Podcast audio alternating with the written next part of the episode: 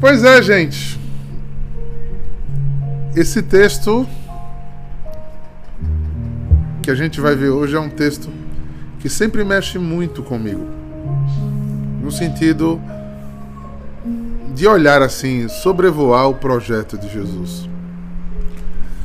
Porque eu tenho a, nítida impressão que muita gente sobrevoa, olha para Jesus muito no imediato de sua presença na terra. Lê, muita gente, infelizmente, ainda lê os, os, os textos do Evangelho como se estivesse vendo um relato jornalístico. Não entende que a ponta descrita pelos evangelistas dessas histórias de Jesus é só a pontinha do iceberg e é toda história escrita na Bíblia e de um projeto de salvação muito maior do que a gente pode imaginar. É, nos textos que estamos lendo, Jesus está subindo a Jerusalém, está subindo ao monte. E no subir do monte, Jesus começa a ter atitudes vou dizer alguns de repúdio, outros de protesto, outras de indignação e nessa daqui de desgosto. Se você o tem como Deus, imagine você, Deus com desgosto. Né? É só você botar o caso em si. Quantas vezes na sua vida você luta tanto por uma coisa, fala tanto às pessoas, é, ou uma pessoa específica, você sinaliza, você luta, você corre, a pessoa continua, não lhe dá o mínimo de ouvido, de atenção. Tem hora que dá um desgosto, né? É muito muito difícil ser uma marca d'água. Onde ninguém lhe nota ou não é notado. Né? Diante de um, de um ato até às vezes de amor, de profundo amor. No introito do texto do evangeliário aqui, tem escrito assim, ó. Olha só. O que a igreja escreveu sobre esse texto.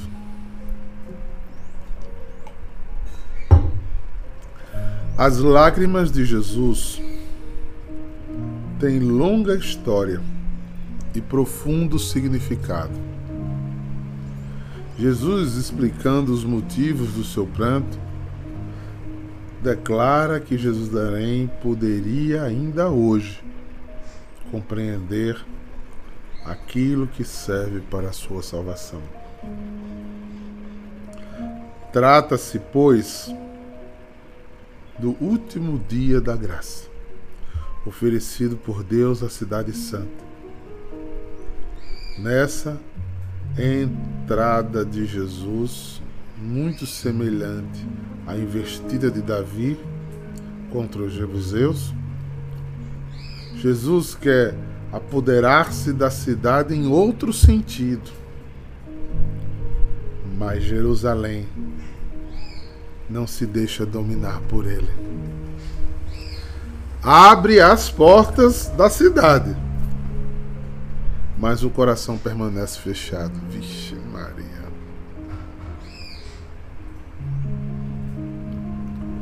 Abre a porta. Às vezes nos declaramos de Jesus, às vezes nos colocamos no templo, às vezes andamos na casa do Senhor não abrimos o coração. Porque no coração tem outros tesouros, no coração tem outros desejos, no coração tem outras vontades. E não deixa o quê? Ser dominado por Jesus.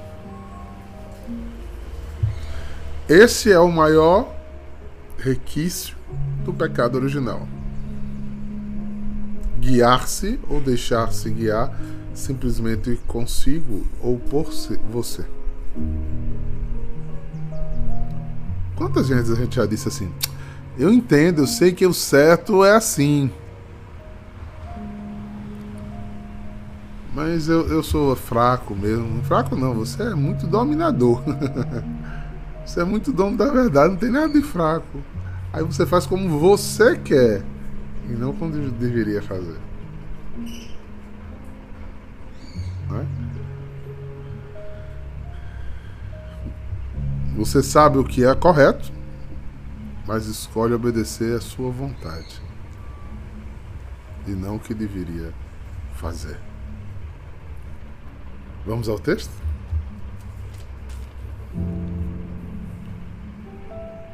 Quando Jesus se aproximou de Jerusalém e viu a cidade, começou a chorar. Ai.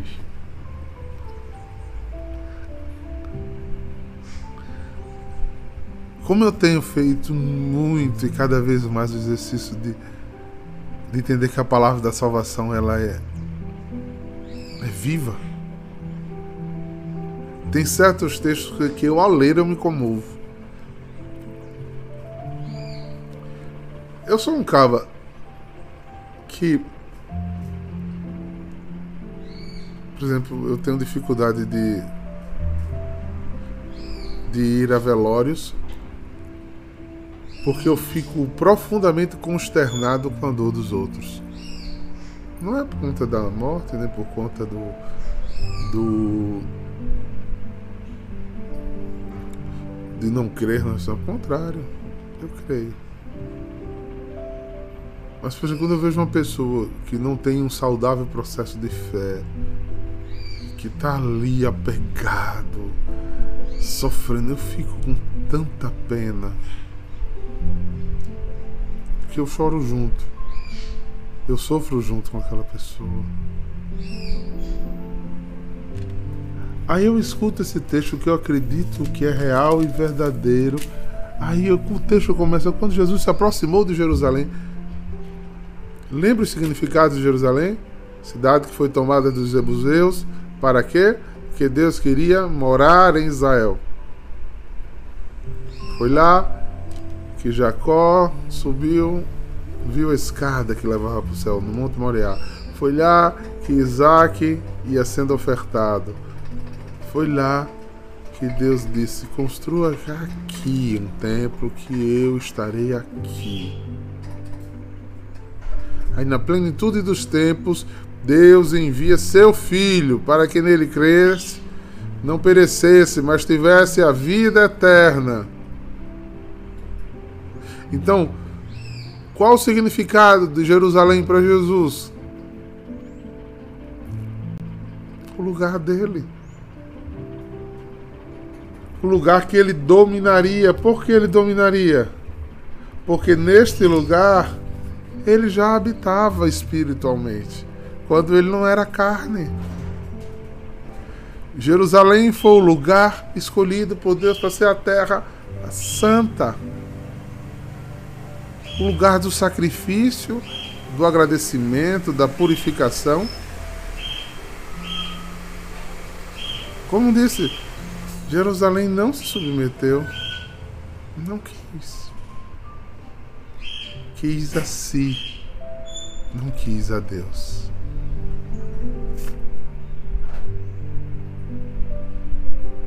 Jesus chora no Getsemane de angústia pela dor. Aqui ele chora de desgosto por mais que ele tenha feito esforço de se revelar, as pessoas não quiseram vê-lo. Há quantos anos a igreja prega? Quantos grandes pregadores a igreja teve?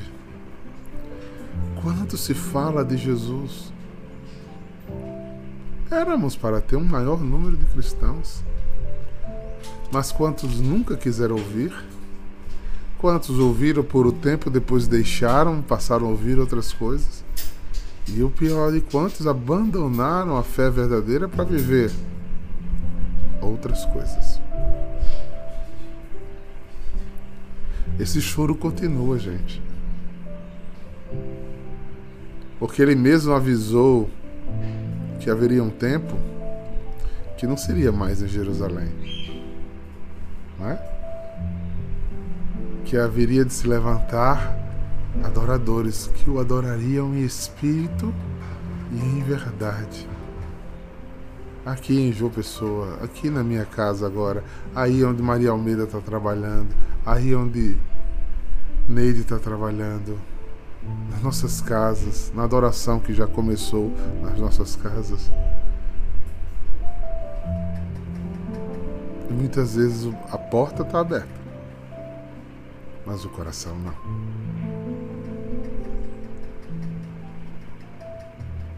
Desde o nosso individualismo, nossa incapacidade de partilhar a vida. Não é porque eu sou fechado, não é porque eu tenho vergonha, não. Porque você é egocêntrico mesmo. Não é porque eu sou discreta, não. É porque só tem você. Você não sabe viver em comum, unidade.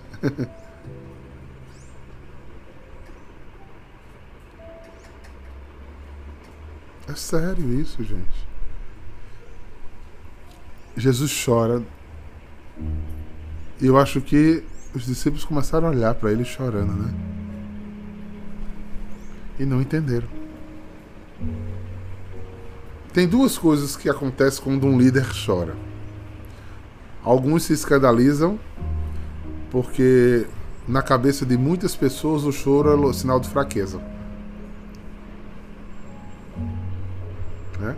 Então, se o líder chora, ah, meu Deus, ele está descontrolado, ah, tadinho, ele está fraco. Né? Por mais que tenham visto seguidos exemplos das mulheres, que quanto mais choram, mais forte fica. né? Quanto mais choram, mais forte ficam. A gente termina se convencendo que quem chora é fraco. Né? Ah, tadinho, nem controla o choro. Quem foi que disse que era pra você engolir o choro? Quem disse que é você para engolir o choro lhe, recalcou, lhe reprimiu. Seu choro é porque você está recalcado com um problema psicológico que precisa ser tratado? Ou porque você é insensível? E você chama isso de maturidade? Porque o que emociona é só o que é seu. A gente se emociona com o que é, que é da gente. Veja a coisa mais comum do mundo. As pessoas estão dando um testemunho e estão falando bem influentes, estão contando uma história. Na hora que ela fala de coisas que ela ama muito, ela começa a se emocionar.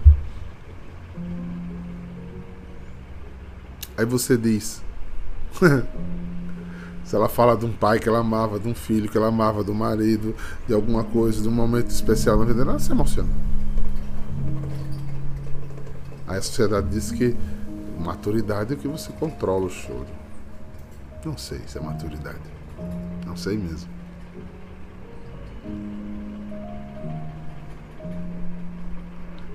Então, na hora que Jesus chora, causa talvez um espanto ali no meio dos apóstolos.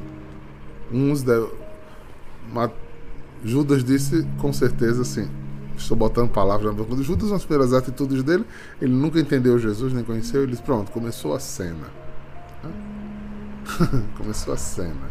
Tá chamando atenção, né? Tá chamando atenção para si. Tomé disse, para que chorar? É só um mundo, é só uma cidade. Mateus, que era interesseiro por dinheiro, também, né? Era um antigo, disse, é, tem algum propósito para esse choro todos os julgamentos desconectos com ele. Eu acho que de tanto ele ouvir o pensamento estapafúdio daquelas pessoas, ele explicou, né, porque estava chorando. o motivo do seu choro é: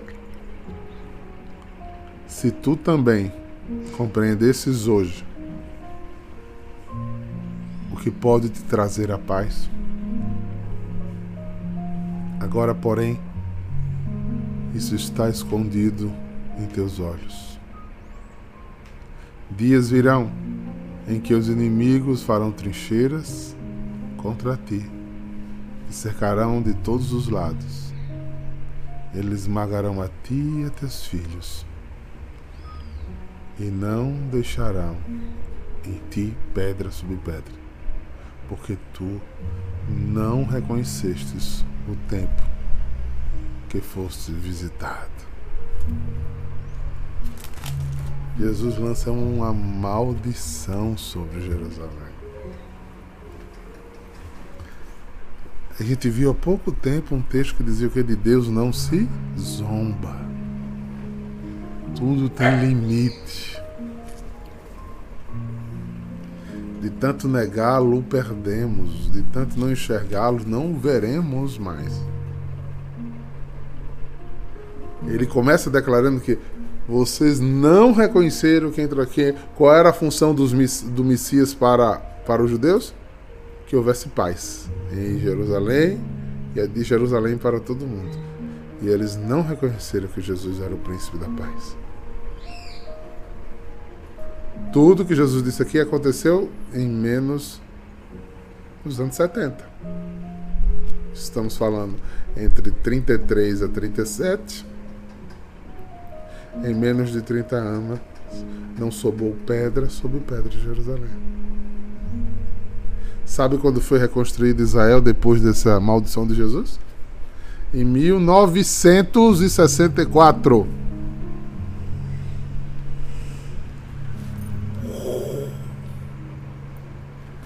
Milênios depois. Não zombem de Deus. Não brinquem com Deus. Como diz o profeta Isaías: Ache Deus enquanto ele se deixa encontrar. Submeta-se a ele. Olha aí. Se tu também compreendesses hoje que pode te trazer a paz, está submetido a Deus até a hora que ele faz. Quer não? O que é que ele diz a um discípulo? Se você chegar no lugar e falar sobre mim e as pessoas não receberem, saiam desse lugar e batam até a poeira do pó dessa cidade da sua sandália, porque não sobrará pedra sobre pedra.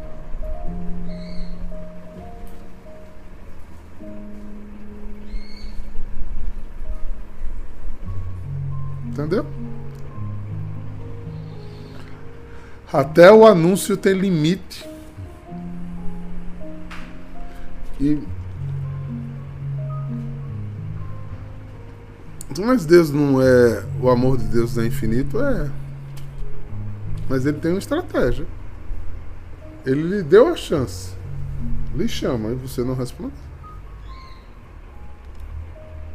Lembra naquela parábola que eles chamam primeiros para a refeição? Estou muito ocupado, não vem ninguém. Chamam só o terceiro, os, os que não prestavam. É que foram. Foi o que ele fez com o que não estava pronto? E com os que não vieram, choro e ranger de dente. Tem uma hora que você precisa responder. Você tem que entronizar, não abrir só as portas, mas abrir o coração. Quebrar as torres dos ídolos e erguer altares de adoração. Senão, não sobrará pedra sobre pedra. Sim, eu ia contando para encerrar que eu já vi muitas vezes Deus. Não é que desistir, ele para. Ele via uma pessoa, ele via outra, ele via outra, ele via fatos, faz milagre. Dá atenção, parece que ele recua. Você percebe? A pessoa buscando volta, volta, ainda volta, porque ainda é tempo de se encontrar. Mas Deus não vai doer Você imagina que Deus estaria se humilhando para que você acreditasse nele? Adulando para você andar com ele? é demais, não é, gente? Olha, me queira, eu sou Deus. Por favor, por favor. Eu estou fazendo uma promoção. Três salvações por um real. Não, gente, não, gente, não. É, esse livre-arbítrio é muito triste, Carlos, é verdade. É para poder, poder ser verdadeiro, né, irmã Cília? Senão pode dar errado. Se ele se revelar, ele nos obriga a amá-lo e adorá-lo. E ele quer que você venha o que você quer. Ele passou por Jerusalém. Ele passou por Jerusalém várias vezes. Anunciou. E nos últimos dias, ele fez de tudo.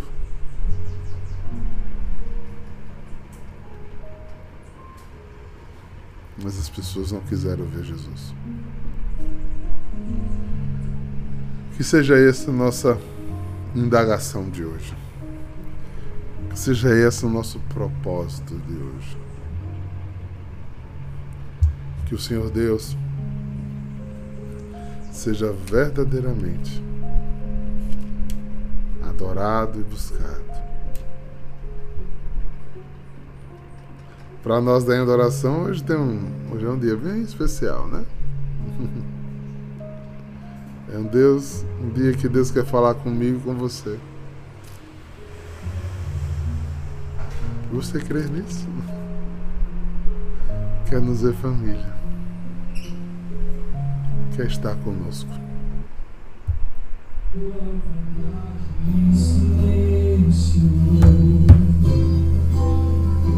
Você lembra dessa música? Fiz essa música com o Joãozinho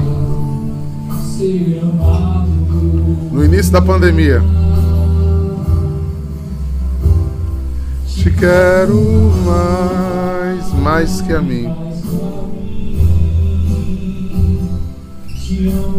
Mais... Não é, Magda?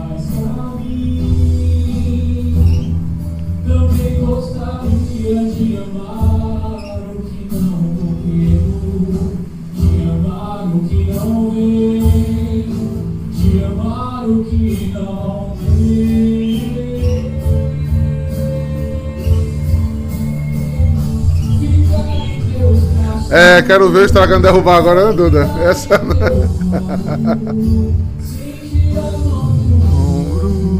Sinta. Ficar em teus braços, Senhor, é tudo que eu desejo. Encostar a cabeça em ti. Sentir a mão do ombro em ti.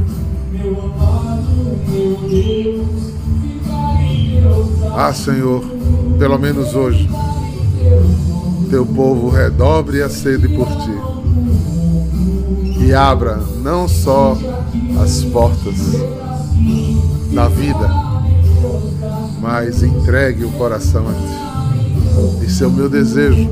Em nome do Pai, do Filho e do Espírito Santo. Amém. Shalom, queridos. Shalom. Até amanhã.